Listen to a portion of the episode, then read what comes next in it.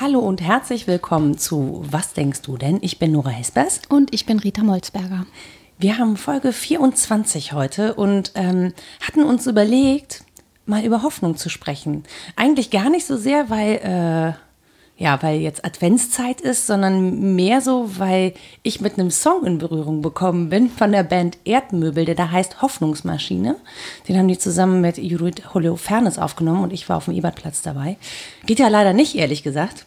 Aber du hättest da, glaube ich, gut hingepasst. Nee, ich wollte gerade sagen, war auch dein Thema. Ich habe Schiss vor dem Thema. Und ich weiß gar ich, ich kann mir das gar nicht vorstellen, warum man Schiss vor Hoffnung haben kann. Ja. Das müssen wir kurz mal erläutern. Kurz? Ja? Oder lang? Also zum einen, weil ich dachte, ich kann den Begriff gar nicht anders als so halb religiös verstehen. Das ist natürlich Unsinn. Den kann man auch ganz anders verstehen.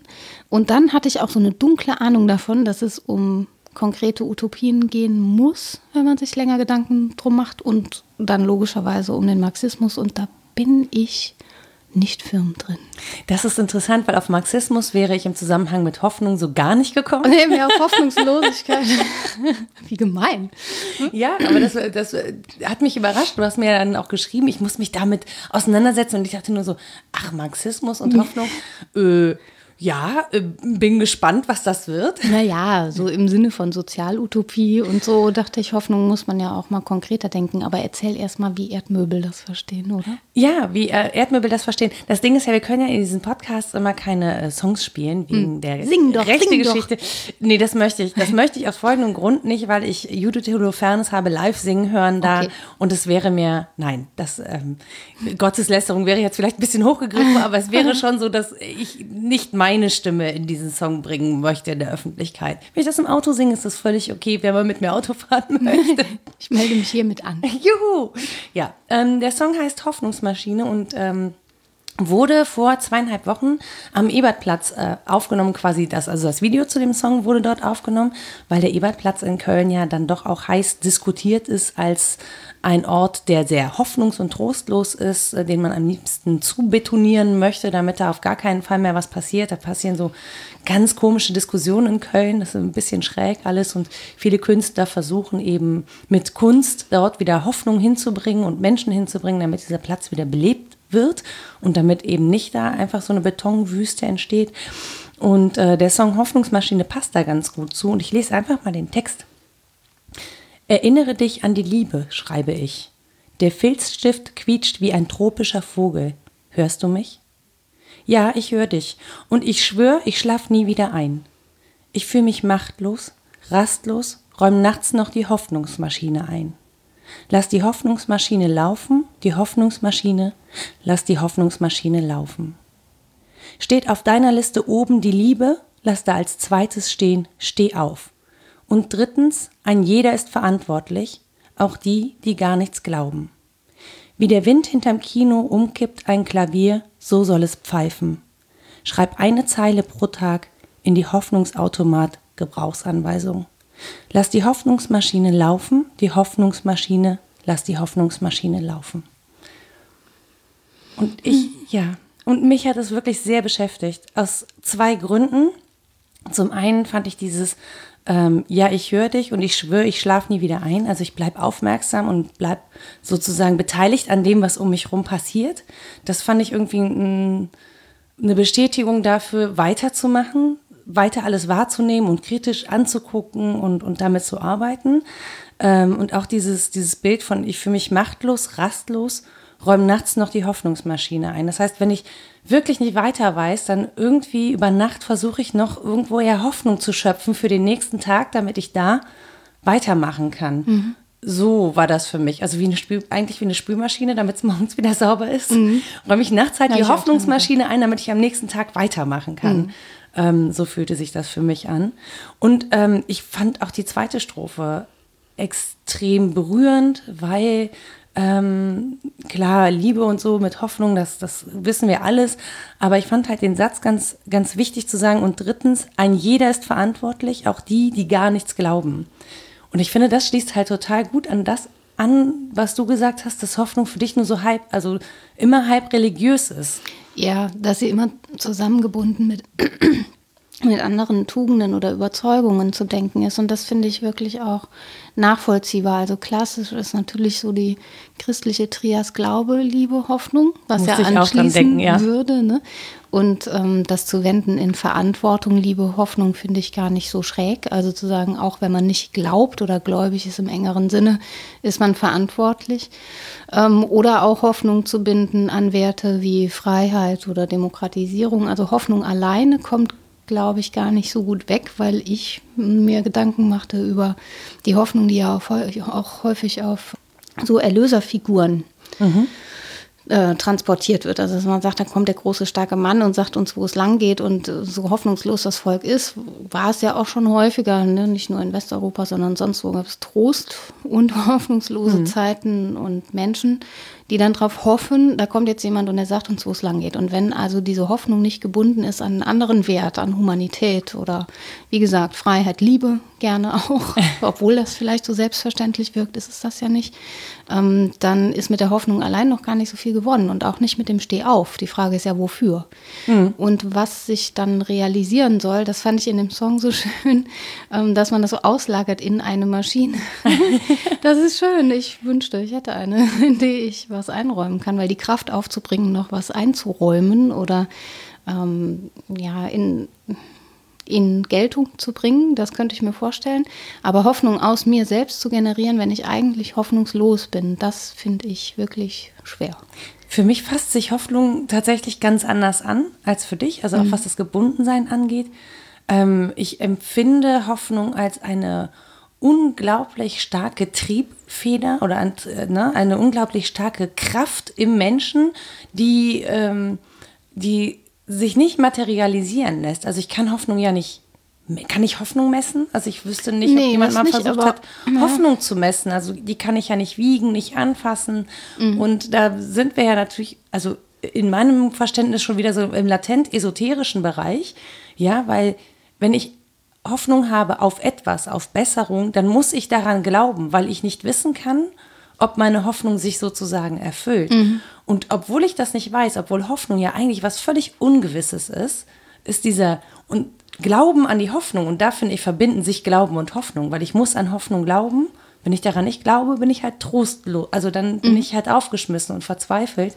Ähm, nur dann kann das ja irgendwie funktionieren, aber das, diese Kraft, die dahinter steckt, ist, ist äh, glaube ich, unglaublich stark. Ich glaube, das ist, Hoffnung ist das, was Menschen in Boote treibt, die nicht sicher auf der anderen Seite ankommen. Klar, aber das ist schon auch die Hoffnung auf etwas. Also nicht, dass es immer so ganz konkret fassbar wäre, aber mir ist, ähm, wie du sagst, die esoterische Variante, so einfach Hoffnung haben, das ähm, ist mir schwer vorstellbar. Ich denke tatsächlich in Hoffnung auf etwas und sei es ein diffus besserer Zustand. Spannend ist ja, wie du sagst, dass es keine Garantie gibt, keine Rezepte und auch, dass dieses etwas auf das ich hoffe, sehr ungestalt ist.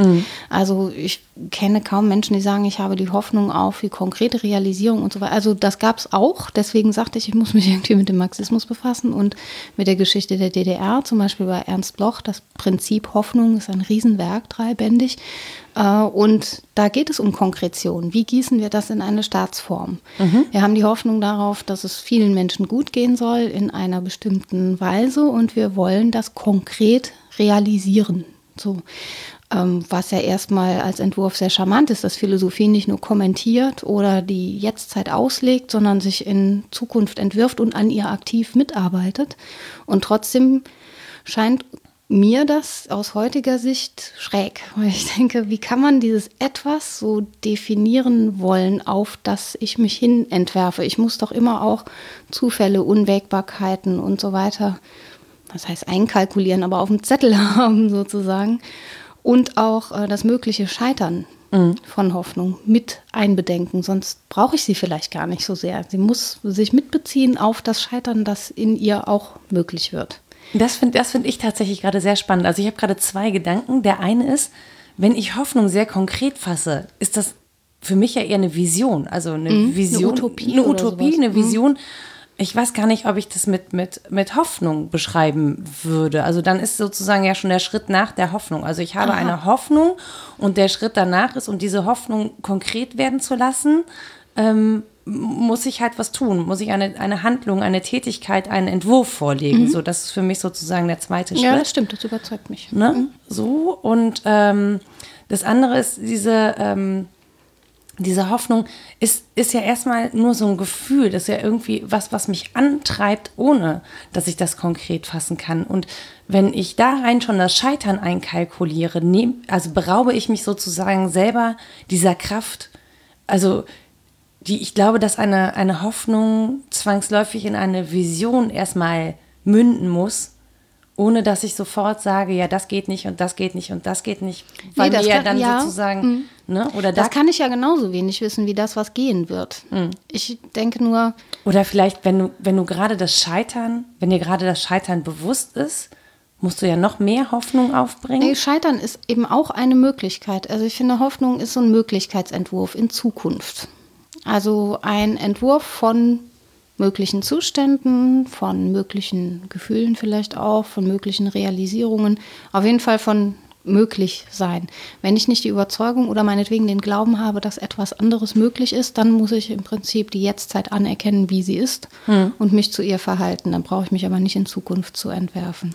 Das heißt aber auch, dass mir völlig klar ist, wenn ich mich in Zukunft entwerfe, kann ich über diese wenig wissen. Das meine ich vielleicht mit so einer mhm. Scheiternstoleranz, dass ich nicht wissen kann, wie sie sich konkret zeigen wird das meine ich auch mit dem Ungestalten und mit, dem, mit der Möglichkeit des Scheiterns. Also wenn ich mir so konkrete Vorstellungen mache und dann wird alles toll, wir laufen über die Blumenwiese und alle haben sich Nicht? Muss mir schon, doch klar, das ist auch wichtig, finde ich, ja. da, daran festzuhalten und trotzdem zu wissen, okay, wenn es anders läuft, verliere ich aber die Hoffnung nicht. Das ist in die Hoffnung mit eingetragen, dass sie Umwege gehen kann, dass diese Zukunftsentwürfe relativ offen sind, weil darauf kam ich in Verbindung mit dem ersten Gedanken, die Hoffnung, die das nicht mitbedenkt, ja im Prinzip Herrschaft stabilisiert. Wenn sie nicht offen ist für Scheitern oder mhm. für einen Neuentwurf oder für ihre eigene Kritik dessen, was da jetzt gelebt wird, dann stabilisiert es irgendwie einen Entwurf. Ich habe gerade überlegt, dass eigentlich Hoffnung ja da besonders wichtig ist, wo eigentlich die Möglichkeit zu scheitern am größten ist. Also da, wo eigentlich ja. nur Scheitern ist, mhm. ja, oder die Wahrscheinlichkeit zu scheitern viel, viel größer ist als die Wahrscheinlichkeit, was zu erreichen. Ja. Gerade da brauchst du ja Hoffnung, dass dieser unwahrscheinliche Fall, dass du es doch schaffst ja. am Ende, genau da brauchst du ja Hoffnung. Also genau, also ja die wendet sich gar nicht gegen das mögliche Scheitern, sondern die arbeitet mit ihm mhm. sozusagen. Sie geht mit ihm um und sie geht eben hoffnungsvoll mit ihm um und nicht ähm, ja im Sinne von, wie soll man sagen, hm, muss ich das passende Wort suchen. Sag du mal was, ich suche noch. nee, das, äh, ich hab, ähm, bei mir sind so Hoffnungsentwürfe, ich weiß immer gar nicht, ob man jetzt im, im Jetzt-Leben, also ob ich in meinem Alltag Hoffnung brauche, ja, also äh, im Prinzip ist es ja alles relativ selbstverständlich. Man steht morgens auf, man erledigt, erledigt so seinen Tag dahinter. Mhm. So, ich habe nicht das Gefühl, als bräuchte ich äh, besonders viel Hoffnung, um mich durch den Tag zu retten. Das habe ich, ich an, genau, das habe ich an vielen Tagen.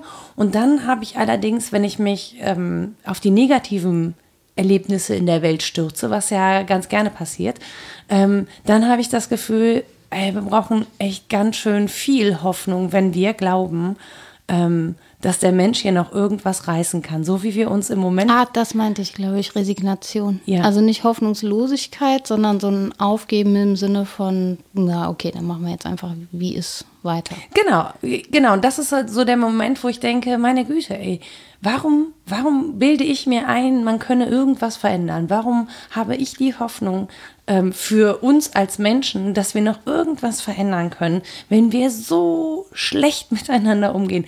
Und äh, auch an Tagen, wo ich nicht gut mit anderen Leuten umgehe, die gibt es natürlich auch, ja. Mhm. Ähm, frage ich mich, meine Güte, ey, wenn, selbst wenn ich das nicht mal hinkriege, mich mal jeden Tag einfach vernünftig anderen Menschen gegenüber zu verhalten, ähm, wie soll das denn fürs große Ganze funktionieren? Wenn es einer allein nicht schafft, könnte man aber auch sagen, vielleicht schafft man es zusammen besser. Ne? Genau. Also als großen Entwurf. Und letztlich ist das ja immer als Humanisierung zu verstehen, die Hoffnung darauf, dass Menschen friedlicher, besser zusammenleben. Also es ist ja ganz selten, dass jemand die Hoffnung entwickelt, jetzt möge alles zum Teufel gehen. Das ist eine Dystopie. Ne? Gibt es natürlich genau. auch, äh, ist auch ein Entwurf in Zukunft hin, aber mit hoffnungsvollen Entwürfen meinen wir sowas wie Humanisierung, ein, ein Besserwerden das Sehnsucht nach Verwirklichung hat. Und bei Bloch würde es heißen, das liegt daran, dass wir Mängelwesen sind. Also auch das ist schon vom Mangel her gedacht. Ich möchte das überhaupt nicht hören. Das tut mir leid. Aber wenn wir perfekt werden, wozu denn? Dann brauche ich das nicht. Ne? Ich habe es ja hier hängen, ne? When too perfect, lieber ja. Gott böse. Ja, ja, genau. Obwohl, lieber Gott wahrscheinlich relativ zufrieden, aber gelangweilt. Ja, furchtbar, furchtbar.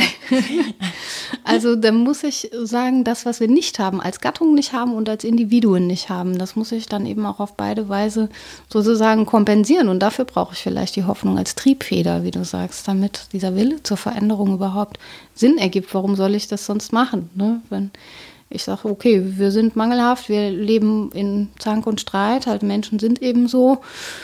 Puh, dann ist das eben dann so. Dann zank ich halt weiter. Ich Kann hau nochmal drauf. Ja, Puff. viele gehen ja tatsächlich so damit um, dass sie sagen, as is. Also ja, das ist irgendwie ja, ja. das Wichtige und wir müssen dahin erziehen und sozialisieren, dass Menschen damit umgehen, was sie vorfinden. Und demgegenüber würde eben das Prinzip Hoffnung sagen, nee, wir sind Mängelwesen, das ist alles noch nicht aber der Entwurf Aber in Zukunft kann ein anderer und auch ein besserer sein. Das finde ich so spannend, dass man nicht Halt macht bei, ja, ja, muss alles anders werden, sondern nee, muss besser werden. Mhm. Während ja, sich kaum noch jemand traut zu sagen, was denn gut wäre. Das ist ganz selten geworden. Ja, weil es auch so schwierig ist, gerade zu definieren, was gut ist. Ich yeah. hatte da irgendwie noch eine Twitter-Konversation vor zwei Tagen. Ähm, wo es tatsächlich auch so um, um, um dieses Gutmenschen-Ding ging. Ne? Also wir benutzen gerade das Wort Gutmensch als Schimpfwort. Ja? Gut sein zu wollen ist ein Schimpfwort, weil gut sein zu wollen für manche Leute bedeutet, möglichst viele Menschen daran teilhaben zu lassen. Ach deswegen, ich dachte, weil man sich so lächerlich macht. Ja, ja, genau. Man macht sich halt in seiner Hoffnung und in seiner, also ja. Hoffnung ist ja was sehr Naives, ja, ja? weil, weil es ja manchmal auch sehr, ähm, ja, sehr, also sehr positiv in die Welt blickt, obwohl man weiß, dass eigentlich gar nicht so viel positiv ist. Also das muss Hoffnung ja. ja. ja. Hoffnung muss ja positiv oder auf einen positiven Ausgang hoffen, sonst brauche ich nicht zu hoffen. Also ja. was, was soll ich dann tun? Und das wird, natürlich wird das total gerne belächelt, aber wenn man diese Hoffnung nicht hätte, ja, als guter Mensch, als Gutmensch, ich finde es nach wie vor total absurd, ähm, etwas bewirken zu können, dann kann ich es auch lassen. Ja, klar. Und ich frage mich dann aber gleichzeitig, ob Menschen, die dann, die dann dagegen so stänkern und das als Schimpfwort benutzen, ob die nicht eigentlich Hoffnung bräuchten, weil die mir so hoffnungslos vorkommen. Mhm. Also ja, auch die, die sich gegen diese Lächerlichkeit mit aller Werf äh, wenden, das ist ja immer schon gesagt worden, gerade über Pädagogen zum Beispiel, die ja die ultimativen Gutmenschen sind. Ähm, bei Korczak und bei Fink heißt es, glaube ich, es geht darum, sich, sich produktiv lächerlich zu machen, weil ich ständig an Ideale glauben muss und so tun muss, als könnte ich die weitergeben und leben im vollen Bewusstsein dessen, dass es nicht geht. Dass das nächste Kind kommt dass, und sagt, du Onkel, gehen wird. Ja, und dann genau. kriegst du gleich einen Tritt vor Schienbein. Ja, oder dass die ganze nächste jüngere Generation einen hoffnungslos bescheuert findet, weil man so, weil man so naiv, ne, vermeintlich naiv ist. Und das ist wirklich eine Haltung, die muss man auch aushalten, die fordert viel Stärke. Also eine Naivität, die von außen zugeschrieben wird und von innen nicht als solche empfunden wird, äh, finde ich schwer auszuhalten, weil man Daran, am Anfang immer meint, ja. man müsse sich verteidigen und sagen, nein, nein, ich bin aber gar nicht naiv, ich weiß ja, dass das alles scheiternsanfällig ist und so weiter und so fort. Wenn man damit aufhört und auch darüber hinweg lächelt, ähm, das, ähm, ja, das ist schon eine große Stärke, weil man sich damit wirklich ja, zu so einer Art Narr oder Clown macht. Und oder die Fähigkeit ja zur Ignoranz. Figur. Ja, auch das, genau. Also es ist eine Form, närrisch zu sein, glaube ich, hätte man früher gesagt. Mhm. Und das ist so eine wichtige Figur. Der Narr ist ja früher, das habe ich in der Predigt mal gelernt, immer den äh, katholischen Prozessionen vorangegangen, mhm. um zu zeigen, ist alles nicht so ernst. Ne? Selbst das ähm, ist weltlich und von Menschen gemacht. Also gerne mit Abstand betrachten. Gottes ist irgendwie doch noch was anderes. Dafür, dafür wird aber ganz schön ernst gefeitet um verschiedene Haltungen. Äh ja, schade drum. Ne? Ja, wirklich. Also, ja, ja. ja. Ja, ja, wir sollten öfter mal einen Narren durch die Szene laufen lassen, der das mit Abstand. Irgendwer, der einfach mal mit dem nackten Hintern durch die Gegend wackelt. Ja, wieso nicht? Also das ja, tut garantiert gut, auch mal zu lachen darüber und ähm, sich klar zu machen, so ernst die Lage ist. Es ist dann doch auch nicht ultimativ ernst. Es ist letztlich eine Tragikomik, in der wir leben, dass wir versuchen, es gut zu machen, auch als gute Menschen gut zu machen und äh, ja, die einzige Antwort dann der Tod ist, ne? Das ja, schon, das ist so Unverschämtheit ja, eigentlich. Ja, für da. alle, egal ob sie es gut oder schlecht gemacht haben. Ja, richtig. Und äh, damit umgehen zu lernen, fordert, glaube ich, viel Stärke und da hilft natürlich Hoffnung zu haben. Ich frage mich nur, wo man sie hernimmt. Erzähl mal. Ich, äh, tatsächlich frage ich mich das auch und ich frage mich das in, ähm, also da spielt natürlich die Geschichte von meinem Großvater zum Beispiel mit rein, mhm. ne? weil der natürlich in einer riesigen Hoffnung diesen, diesen utopischen Kampf aufgenommen hat gegen das Naziregime, auch sehr tätig aufgenommen hat, auch ähm, aus einer religiösen Haltung heraus mhm. aufgenommen hat, die ich ja in der Form gar nicht mit ihm teile, zum Beispiel. Ja, ich bin wirklich alles andere als religiös. Ähm, Heinrich ich, Böll hat die übrigens geteilt. Äh, der hat gesagt, ähm, klar kann man Kommunist und Christ sein, sei er auch. genau, dann kann man eben kein totalitärer Kommunist sein. Und kein so. totalitärer Christ, ja. Genau, so auf gar keinen Fall. Mhm. ähm, ja, aber das, dieses, ich merke schon, dass ich beim Thema Hoffnung sehr pathetisch werde, mhm. zum Beispiel. Das ist für mich so ein ganz großes Ding und ähm, fühlt sich für mich auch nach etwas an, das unglaublich kraftvoll und machtvoll ist und ähm, einen auch wirklich in das und das klingt, das ist wirklich das das Bescheuerte an der Geschichte, diese große Hoffnung, die mein Großvater hat, hat ihn ja in die hoffnungsloseste Situation überhaupt gebracht, ja. Also er ist ja mit, mit mhm. wehenden Fahnen in sein, in sein Unglück geritten, sozusagen. Und das ist halt auch schon wieder sehr, sehr tragisch an Hoffnung, weil er nicht willens war, auch in, in der Haft nicht willens war, diese Hoffnung aufzugeben. Diese Hoffnung an das Gute im Menschen, die Hoffnung mhm. ans Überleben, an das eigene Überleben. Obwohl es schon ein Todesurteil gab, hat er zum Beispiel nie die Hoffnung aufgegeben, dass ihm doch noch irgendwie diese Flucht aus Plötzensee gelingt, damit sie ihn eben nicht am Strick aufhängen.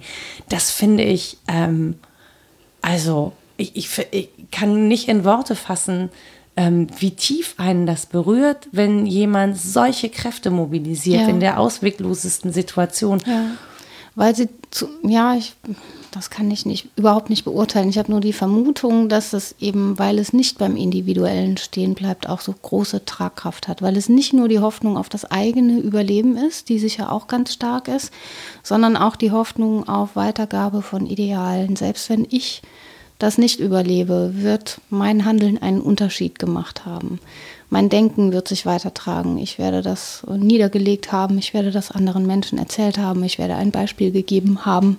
Ähm, ja, im Futur 2, es wird gewesen sein. Ne? Ja, genau, aber das kriegt er ja, also das hat er ja alles nicht mitbekommen. Ja, ne? aber die, ähm, der feste Glaube daran, dass sich etwas davon weitertragen wird über das eigene individuelle Leben hinaus, das scheint mir ein Schlüsselbegriff für Hoffnung zu sein, dass man nicht nur das eigene Leben im Blick hat, sondern eben auch Ideale, die viele Menschen teilen oder die auch noch gar nicht gelebt werden oder gar nicht konkret lebbar sind, wie mhm. zum Beispiel Freiheit. Das wird nie zur Gänze von Menschen gelebt werden können wie. Ne? Und trotzdem, Im Miteinander wird es einfach schwierig, genau. weil wir genau. alle so unterschiedlich sind. Und trotzdem kann ich das als Ideal hochhalten und die Hoffnung darauf haben, dass ich möglichst viel davon realisieren wird, vielleicht auf Weisen, die ich jetzt noch gar nicht auf dem Zettel habe, von denen ich noch gar nicht weiß, wie ihre Lebbarkeit aussehen wird. Und das ist ja häufig auch die Hoffnung auf die nächste, übernächste, überübernächste Generation. Die werden das schon machen. So ja, die Stephen Hawkins uns ja gerade genommen hat, indem er gesagt hat, der Mensch lebt eh nur noch 100 Jahre. Ja, Danke, Ach, die Rothaarigen sterben noch früher aus. Kein Problem, ich bin übermorgen schon weg. Nein. Ja, ja, evolutionär gesprochen. Ach so.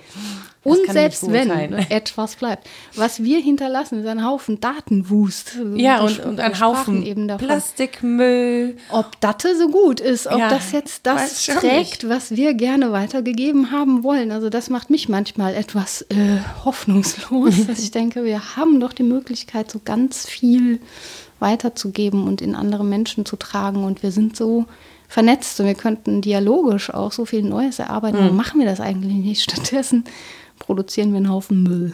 Ja, aber tatsächlich ist es so. Und ähm, das ist so die Frage, die Frage, die ich mir stelle, ist, ich meine, Hoffnung, und das hast du am Anfang ja gesagt, das heißt, sich in Zukunft zu entwerfen, mhm. ja, über das eigene Sein hinaus, über die eigene Lebensdauer hinaus. Mhm. Ja. Wir scheinen das nicht mehr zu machen.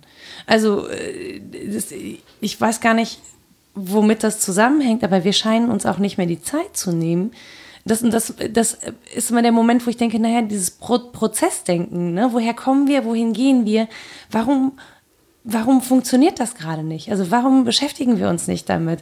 Warum, also ich, spreche jetzt einfach mal für, für, alle global, nicht, dass es nicht einzelne Menschen machen würden, mhm. aber so im Großen und Ganzen kann ich das nicht feststellen. Ich kann nicht dieses Entwickeln auf die Zukunft, auf eine, auf eine äh, utopische oder hoffnungsvolle Zukunft hin ähm, erkennen, sondern ich erkenne vor allen Dingen im Moment das Verwalten einer Gegenwart. Ja, also ich könnte mir schon gut vorstellen, dass es mit dem radikalen Individualismus zusammenhängt. Wenn ich hauptsächlich auf mein eigenes Leben blicke oder auf das von Einzelnen, muss ja nicht mal mein eigenes sein, aber das Leben als Einzelnes betrachte, als individuelles ähm, das Anfang und Ende hat und fertig. Dann ist es natürlich schwierig, mich zu entwerfen auf Ideale hin, die darüber hinaus zu realisieren wären oder auch die gewachsen sind aus langen Generationen. Auch der Blick zurück ist dann einfach nicht mehr so wichtig. Wichtig ist nur, wie ich geworden bin und wo ich hingehe. Und das ist eine verdammt kleine Zeitspanne. Das ist sehr, sehr Ja, kurz. aber wir kriegen, also ich meine, wir kriegen ja alle man, Kinder. Wir, ja, wir, das, ja. also wir, uns müsste ja dadurch ja schon bewusst sein, dass es dann nach uns noch ja, weitergeht. aber da beginnt ein neuer Individualismus für denjenigen, denjenigen fängt es dann neu an. Also das ist wirklich was, womit man hadern kann, weil also äh, in der Anthropologie heißt das Ratchet-Effekt, das kenne ich von Tomasello, das ähm, heißt Wagenheber-Effekt und das ist mhm. was, was wir Menschen eigentlich ganz gut können, dass wir ähm, auf die nächste Stufe was heben und da rastet es dann auch ein. Also wir geben das weiter an die nächste Generation und die wird das lernen. Die muss das nicht wieder neu erfinden. Mhm. Während andere Spezies ähm, zwar erfinden, wie man was klug mit dem Stein aufmacht, aber die nächste Generation lernt das nicht zuverlässig imitativ, sondern entdeckt das entweder neu oder auch nicht. Rabam ist der Wagenheber wieder unten, Effekt sind wieder bei Null. So, also wir hätten die Möglichkeit, da viel weiterzugeben. Aber wenn wir auf unserer Stufe hängen bleiben und nur das jetzt Gewonnene betrachten als Status quo, der zu erhalten ist, aber nicht so sehr, woher es kam oder wohin es auch gehen soll, dann fängt es mit jedem Individuum im Prinzip neu an. Und daher finde ich es relativ logisch, dass so ein Entwurf wie Sozialismus oder Kommunismus aus diesem Denken geboren wird, mhm. weil es da um ein Gemeinwesen geht, in dem viele was teilen und auch um radikale Zukunftsentwürfe von langer Dauer. Das mag alles erst in zwei, drei, vier, fünf Generationen realisiert werden, aber daraufhin entwerfen wir uns. Mhm. Und ähm, da, daher auch diese Verteufelung des, des Individualismus und des Konsumismus, weil er so sehr mhm. auf das eine Individuum schaut. Das tatsächlich habe ich das jetzt in den äh, Schriften von meinem Großvater. Ich habe jetzt irgendwie die erste Ausgabe dieser Widerstandsschrift gelesen. Mhm. Die geht zum einen um Treue und Loyalität.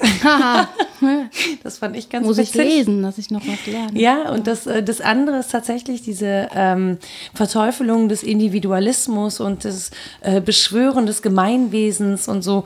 Und ich weiß gar nicht, also ich weiß gar nicht, ob das eine und das andere zwingend sich ausschließen. Nee, das Komische ist, dass der Widerstreit fehlt, finde ich. Ich habe ja. auch jetzt in der Beschäftigung mit dem Marxismus in erster Linie gemerkt, wie fremd mir das ist. Ich, das ist eine Theorie, die ich ähm, super durchargumentiert finde. Mhm.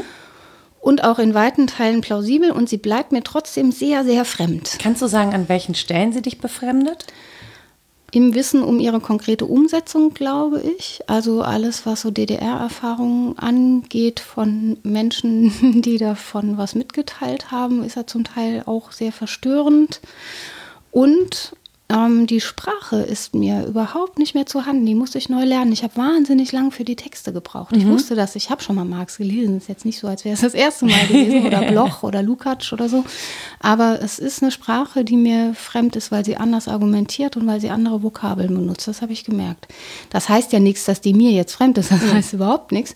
Aber ich glaube, was uns fehlt, ist der, ja, der Wettstreit vielleicht oder auch der Widerstreit der Position. Wir sind so saturiert in, im Individualismus, Kommunismus, äh, Nicht-Kommunismus. Nicht-Kommunismus. Ja, ja, nicht kommunitativ zu denken. Ähm, und auch gewisserweise im, im, Kapitalismus, der hat ja nicht mehr so richtig Gegner. Also ich meine, Nordkorea, das ist jetzt kein Gegner. Das ist, da kann die Titanic Witz. Ja, ist es schon. Natürlich nehme ich das ernst. Aber ich meine, das ist ein, ja, ja. innerhalb der Weltgemeinschaft äh, ist die Orientierung zumindest am kapitalistischen System, ob es erreicht ist oder nicht, ja. relativ unstrittig.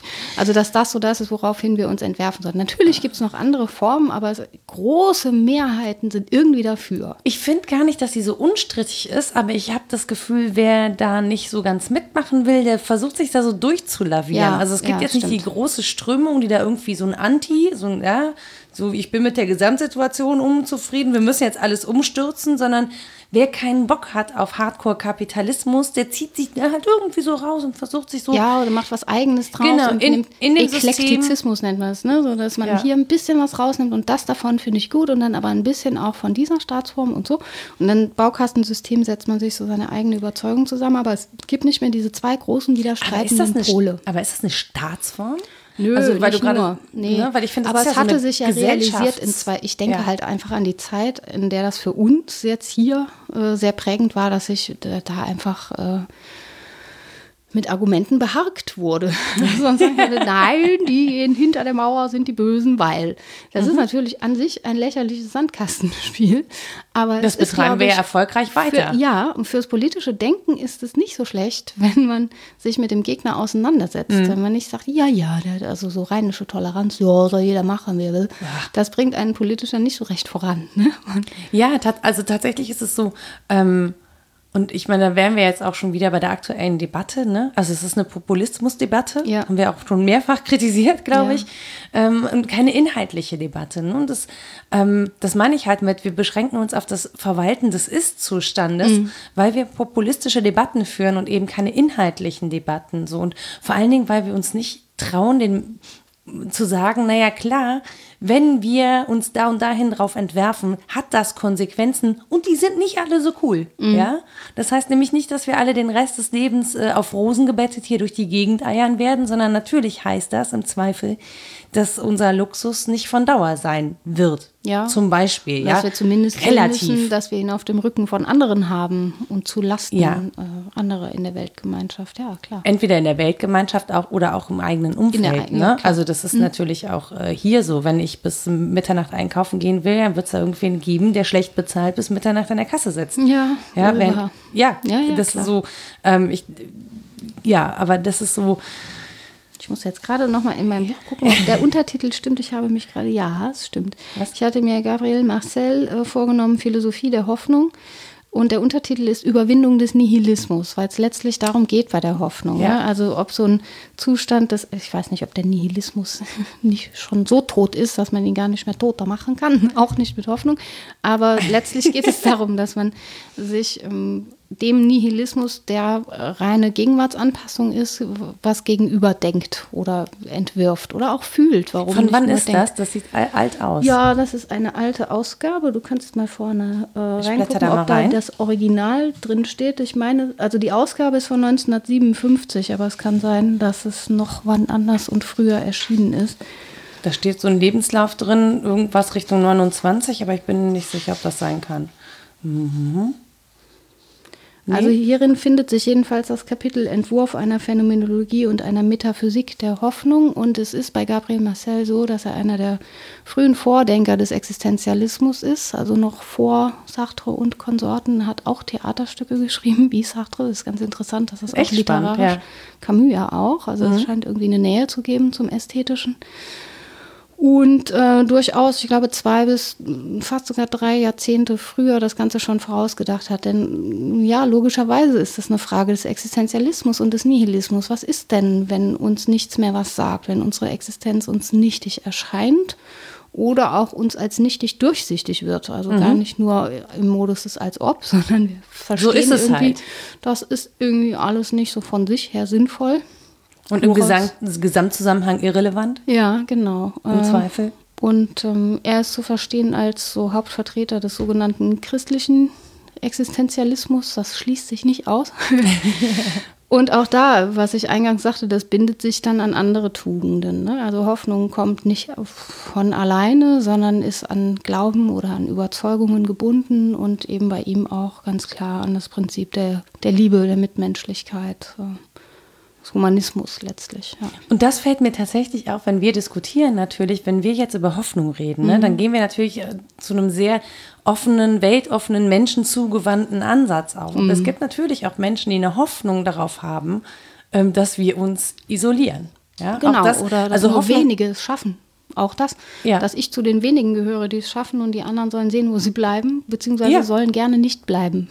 Ja, so ein Egozentrismus ja. in, in dieser Hoffnung. Ne? Also das, äh, das finde ich, das äh, an der Stelle, ich, ich meine, ich kann ja da die Hoffnung nicht kritisieren als solche und auch nicht als Triebfeder. Nee, aber so. wir haben ja ein Argument, um zu sagen, die ist, ähm, also die Hoffnung darauf ist keine vollgültige, hast du gemein? Doch, würde ich so sagen, ist keine vollgültige ähm, kein vollgültiger Ideenentwurf, weil er, das hatte ich glaube ich schon mal gesagt, dann letztlich Herrschaft stabilisiert, statt mhm. Neues denkbar zu machen.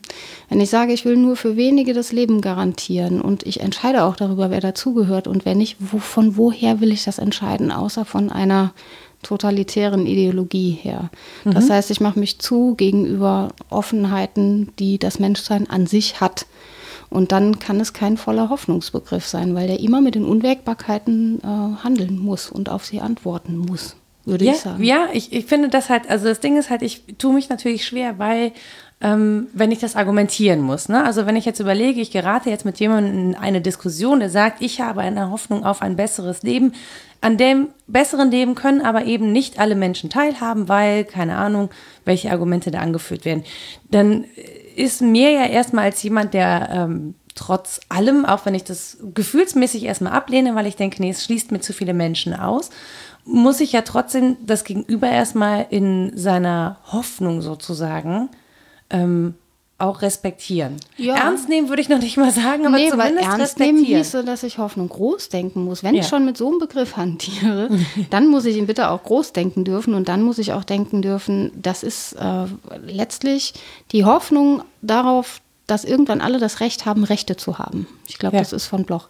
Und zwar alle. Also die, die Hoffnung muss ich dann so groß denken. Wenn ich sie von vornherein klein-klein mache, dann ist es eine Ideologie, aber keine Hoffnung als Triebkraft. Also aber das ist, ich finde das total wichtig, das abzugrenzen auch. Ja. Oder da sich auch mal Gedanken darüber zu machen, wo man das abgrenzt weil man sonst in solchen Argumentationen einfach ähm, ohne Argumente dasteht. Ja, das stimmt. So, ne? Also, weil Hoffnung, ich finde, gegen Hoffnung, gegen eine Hoffnung oder eine Vision ist immer schwer anzuargumentieren, ähm, wenn derjenige damit sozusagen persönliche Emotionen verbindet oder das persönliche stimmt. Wünsche. Ja. Und dann muss ich ja, ich muss ja irgendwie diesen Dreh finden, wie kann ich jetzt mit dir argumentieren, um dir klarzumachen, dass das eine ja, ich weiß nicht, ob man das falsche Hoffnung nennen mhm. kann, aber dass deine Hoffnung in eine Richtung führt, die einfach sehr ungesund ist. Ja. Also auch für alle Menschen ungesund ah, ich ist. Ich glaube, deswegen hatte ich mich mit dem Problem der Konkretion auch befasst, weil man das besser durchargumentieren und auch streitbar machen kann. Also wenn ich meine Hoffnung konkretisiere in eine Utopie, meinetwegen, mhm. in einen ja, klassischen Gesellschaftsentwurf, der noch nicht ist, aber sein soll, und da gibt es ja einige schöne Beispiele für, dann kann ich diese Entwürfe wiederum gegeneinander halten und fragen, na, welcher könnte denn gut sein unter dem Gesichtspunkt, entweder der Humanisierung oder der Freiheit oder der Gleichbehandlung oder wie auch immer. Dann habe ich was, was sich qualifizieren kann, während ich mhm. schwer sagen kann, deine Hoffnung ist falsch. Genau. Meine ist ja. aber gut. Also den Entwurf, den kann ich vergleichen den konkreten, die Hoffnung auf, was hast du denn? Ne? Und dann können wir in Streit geraten, während die Art von Hoffnung, es gibt ja unterschiedliche Arten zu hoffen, also ja. Das sicher, aber das ist schwerer zu qualifizieren, glaube ich, und gehört wahrscheinlich auch eher ins Feld der Psychologie, das kann ich einfach nicht. ich auch nicht, aber tatsächlich mir sagt es wieder, okay, wenn jemand äh, eine Hoffnung äußert, dann muss ich schon darauf wenn ich, wenn, ich, wenn es darum geht, darüber zu streiten oder zu diskutieren, muss ich schon nach einer konkreten Vision fragen. Ja. Aus dieser Hoffnung heraus. Also, also du kannst genauso deine, gut fragen, wie hoffst du? Mh, genau, oder ja, oder worauf hoffst du denn Aber konkret? Aber worauf ist, glaube ich, leichter. Ja, ja. genau, so. Ähm, das wäre zum Beispiel, wenn man über was diskutieren wollen würde. Aber wenn es jetzt wirklich darum geht, um die ganz banal Hoffnung auf ein besseres Leben, weil das, was ich habe, nicht mehr lebenswert ist, und mich deswegen in ein Boot setze, das mich mit nicht allzu großer Wahrscheinlichkeit in ein anderes, aber vielleicht auch gar nicht so viel besseres Leben führt. Ja, ich habe keine keine konkrete Vorstellung davon, wie das aussieht. Ähm, das ist ja eine Hoffnung, gegen die kannst du nicht argumentieren, weil die ja sehr existenziell ist. Da Ja. geht es ja nicht äh, um eine Wunschvorstellung aus einem guten Leben heraus, sondern um eine äh, Hoffnung, Ja. überhaupt ein Leben zu Ja, haben. ja, deswegen auch diese absurde Formulierung, das ist ja nur ein Wirtschaftsflüchtling. Äh, macht das trotzdem nicht einfach so? Also, Ja. was ist das für eine Abqualifizierung? Geht ja nur, weil woanders vielleicht bessere Lebensumstände sind. Hm. Ja, stimmt. Würde ich auch dauern. Als ob jemand von uns sich diesen Bedingungen ergeben würde, in der vagen Hoffnung darauf, dass es irgendwie besser ist. Das macht man doch nur, wenn es wirklich beschissen ist. Also mal ehrlich. Und Alleine, selbst wenn es also- nur wirtschaftlich beschissen ist oder wenn es eingelagert ist in Sozialstrukturen und deine Familie das von dir erwartet, weil du der älteste Sohn bist und irgendwie Geld nach Hause schicken musst, wie kann man das diskreditieren? Und wie kann man das auch von einer ökonomischen Partei her, die diesen Wert Ja. hochhält als das, woran Gesellschaft sich orientieren sollte, kritisieren? Das ist doch hochparadox. Warum fällt das eigentlich keinem auf? Ja, ich frage mich einfach, wie, wie der Wirtschaftsflüchtling, also ab wie viel Euro ich, wenn ich wo wie mehr ein Ab Leben wann habe. ist sein ab Leid wann, gerechtfertigt? Ja, ab wann bin ich denn Wirtschaftsflüchtling und ab wann bin ich einfach jemand, der, weil er im Ausland mehr Geld verdienen kann, ja, Ja. ins Ausland geht. Und ab wann bin ich dann Migrant oder Exilant oder, oder ja. vielleicht auch einfach nur jemand, der woanders einen Job gekriegt hat. Ähm, ich finde, das ist halt, da muss mir mal jemand so ganz konkrete Zahlen nennen, ab wann das denn jetzt kein Wirtschaftsflüchtling mehr ist. Ja, Ja, also wenn ich Oder ab wann das auch ein Label ist, mit, mit dem man äh, gut Leute zurückschicken kann.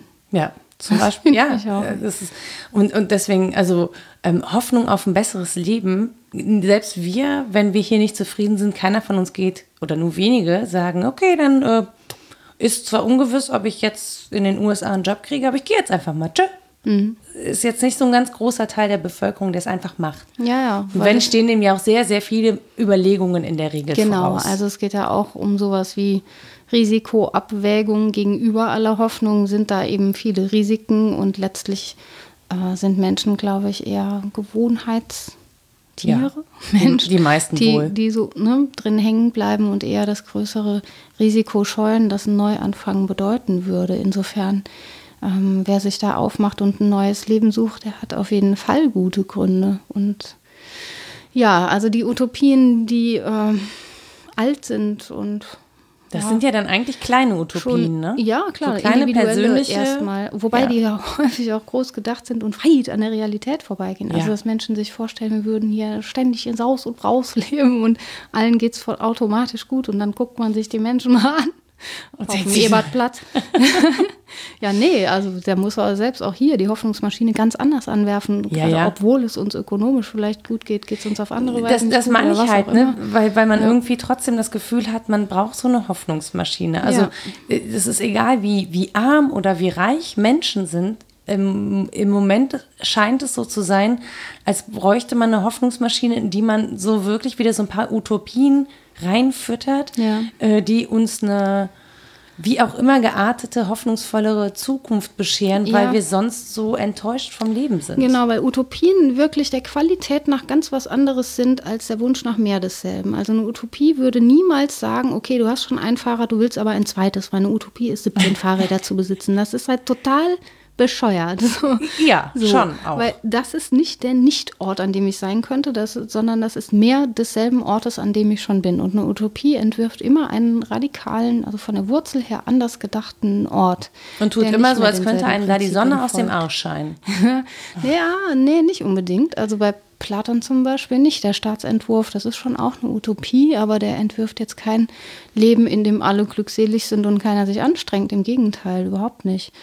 Oder auch äh, Thomas Morus Utopia, das ist nicht dasselbe wie Schlaraffenland. Die Menschen sind da schon tätig, aber sie sind glücklich tätig, weil es Sinn hat und weil es eine geschlossene Ordnung ist, die für sich irgendwie menschliches Leben gut ermöglicht, möglichst vielen. Und äh, ein Entwurf, den ich ganz charmant finde, den möchte ich vielen Menschen ans Herz legen, ist der von, Ich bin gespannt. von Comenius, ähm, das Labyrinth der Welt und das Paradies des Herzens. Das ist ein wunderschönes Buch, weil es unter anderem äh, episch ausfaltet, wie das Labyrinth der Welt ist und welche Ständen er da begegnet in Wissenschaften und der Ehe und wie er die anguckt, der Wanderer in der Welt, der so ein Schicksalslos gezogen hat und alles betrachten darf. Und ähm, es ist alles äh, witzig geschildert, aber im Prinzip hoffnungslos. Und der Schluss. so wie so Alltag halt. ja, genau. Und der Schluss, das Paradies des Herzens, ungefähr ein Satz. Also so. Und dann. Ich lese das. Soll ich das jetzt? Ich mache dann Spoiler. Nee, kein Spoiler. Nein. ja, es ist halt, dem, dem wird gar nicht so ein riesen Gegenentwurf entgegengesetzt, sondern überhöht und ironisiert und witzig gemacht wird das, wie absurd das Leben hier ist. Und dann reicht irgendwie ein kurzer Hinweis darauf, dass man das im Prinzip selbst denken oder fühlen kann, dass das nur wirklich shitty ist und dass, dass man das irgendwie anders machen muss. Und das ist, ja, das war jetzt total flapsig, weil was Comenius durchgemacht hat, auch in der Biografie, meine Güte, echt, im 30-jährigen Krieg zu Fuß durch ganz Europa latschen, dreimal die eigene Familie verlieren, oh die eigene Bibliothek verlieren, allen Krankheiten begegnen, denen man begegnen kann und so weiter. Und dann ein Trostbuch schreiben, das finde ich echt mal äh, bemerkenswert. Ich glaube, das äh, landet bei mir zumindest Weihnachten auf dem Tisch. Ja, wie viele Seiten hat das? Es hat nicht viele Seiten, es hat eine wunderschöne Zeichnung in der DDR-Ausgabe. hat es eine wunderschöne Zeichnung vorne dran.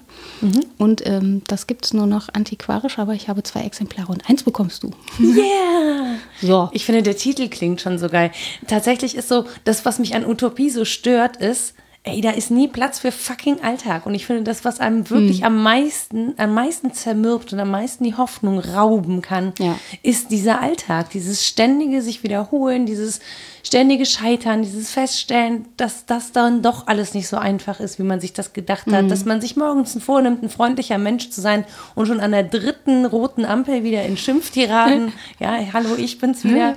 ja ja. So, also das, dieses, auch dieses ständige Scheitern an sich selber und an seinen eigenen Ansprüchen und den eigenen Idealen und Utopien, das ist schon auch ähm, uncool. Und da können mir auch die ganzen Yogis sagen, dass man sich viel mehr auf das konzentrieren soll, was gut läuft, aber es fällt am Ende ja doch wieder das auf, ja, was dann ist aber auch so wirklich immer schwer, einen großen Entwurf klein zu denken und ihn noch dazu ins Leben zu holen. Ja, und dann es ist halt so Zeit leicht, sich auf irgendwas hinzuentwerfen und zu sagen, ja, das wäre meine große Vorstellung von einem guten Leben. Aber Gott, ja, im Alltag schaffe ich das nicht, weil das ist ja relativ leicht auch als Ausrede zu gebrauchen und ähm, Mache ich garantiert auch ständig. Also, dass man eigentlich sagt, ich möchte ein liebevoller Mensch sein, ich möchte ein hoffnungsfroher Mensch sein. Ich, ich möchte gerne lächelnd durch Mensch, die Gegend laufen. Lass mich glaubt in und, Ja, genau.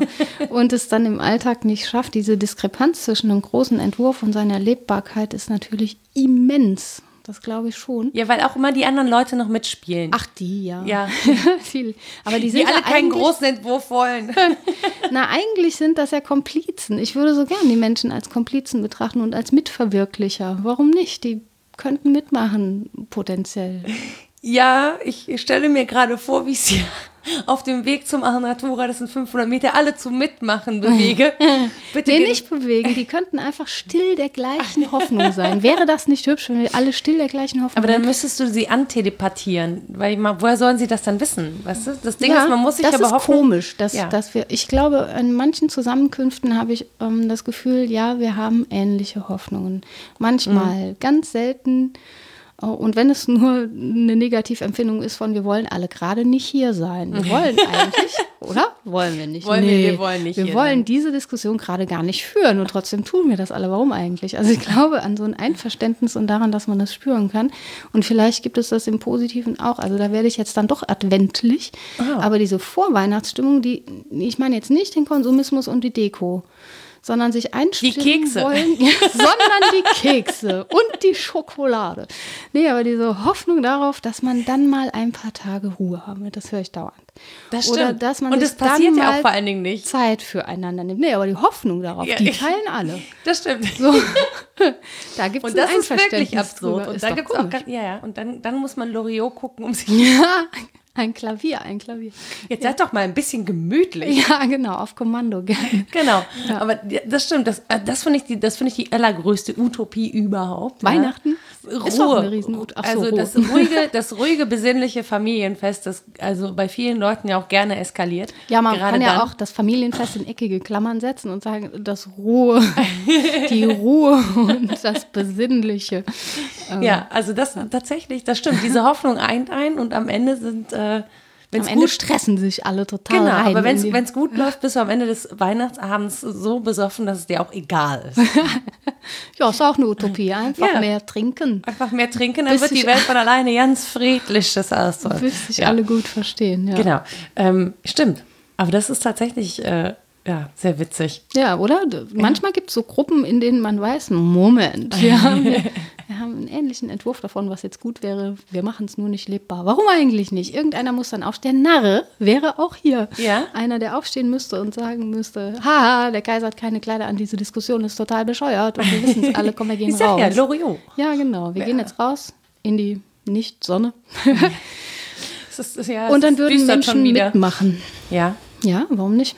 ja, aber tatsächlich, ich glaube, es wäre wirklich schön, das ähm, zu kommunizieren. Da sind wir schon wieder, ne? Wir müssen auch mal über unsere Hoffnungen sprechen. Ja. Ja. Haben Sie heute schon mal über Ihre Hoffnungen gesprochen? Das ist ein Satz, den man in der Fußgängerzone besser nicht Du hattest auch Angst davor, über Hoffnung Aber zu ja. sprechen. Jetzt haben wir das ja, gemacht. ja, das stimmt. Ich habe ja auch noch gar nicht über meine persönlichen, musste ich ja noch gar nicht sprechen, von denen ich auch gar nicht so viel weiß. Aber ja, ich glaube, die, diese Vorbehalte sind schon, es einerseits konkret benennen zu müssen, was so ein ungestaltes Gefühl ist. Das fällt mir sehr schwer. Also so schwammig bleiben zu müssen, ähm, notwendig schwammig bleiben zu müssen, das ist schwer. Oder sich zu bekennen zu einer konkreten Hoffnung oder zu einer Utopie. Auch das ist schwer, weil wir ja immer schon gelernt haben, so Kritikäffchen zu sein und zu sagen, ja, ich weiß schon, das ist aber auch ein fehlerhafter Entwurf, weil und so. Also ähm, das ist wirklich was, wo ich bedauere, dass entweder nicht gelernt oder verlernt zu haben, dass wir uns so einer Idee anhängig zeigen könnten und sagen können, ja, so grob, doch, das ist schon mein Entwurf. Weil Da können wir, da können wir alle zusammen. Wobei schwer. ich sagen muss, ähm, in Bezug auf diesen Podcast, was denkst du denn, ähm, hatte ich grundsätzlich die Hoffnung, damit Leute zu erreichen Aha. und auch zu erfreuen und zu unterhalten. Und das ist ja eine Hoffnung, die gar nicht so utopisch war, wie ich das am Anfang gedacht habe. Und ähm, deswegen ist, finde ich, Hoffnung nicht ganz so doof, weil dann fängt man halt auch einfach mal Sachen an. Das, kann stimmt. scheitern, das ist, nicht, ist dann nicht schlimm. Ja, dann hat man es wenigstens versucht.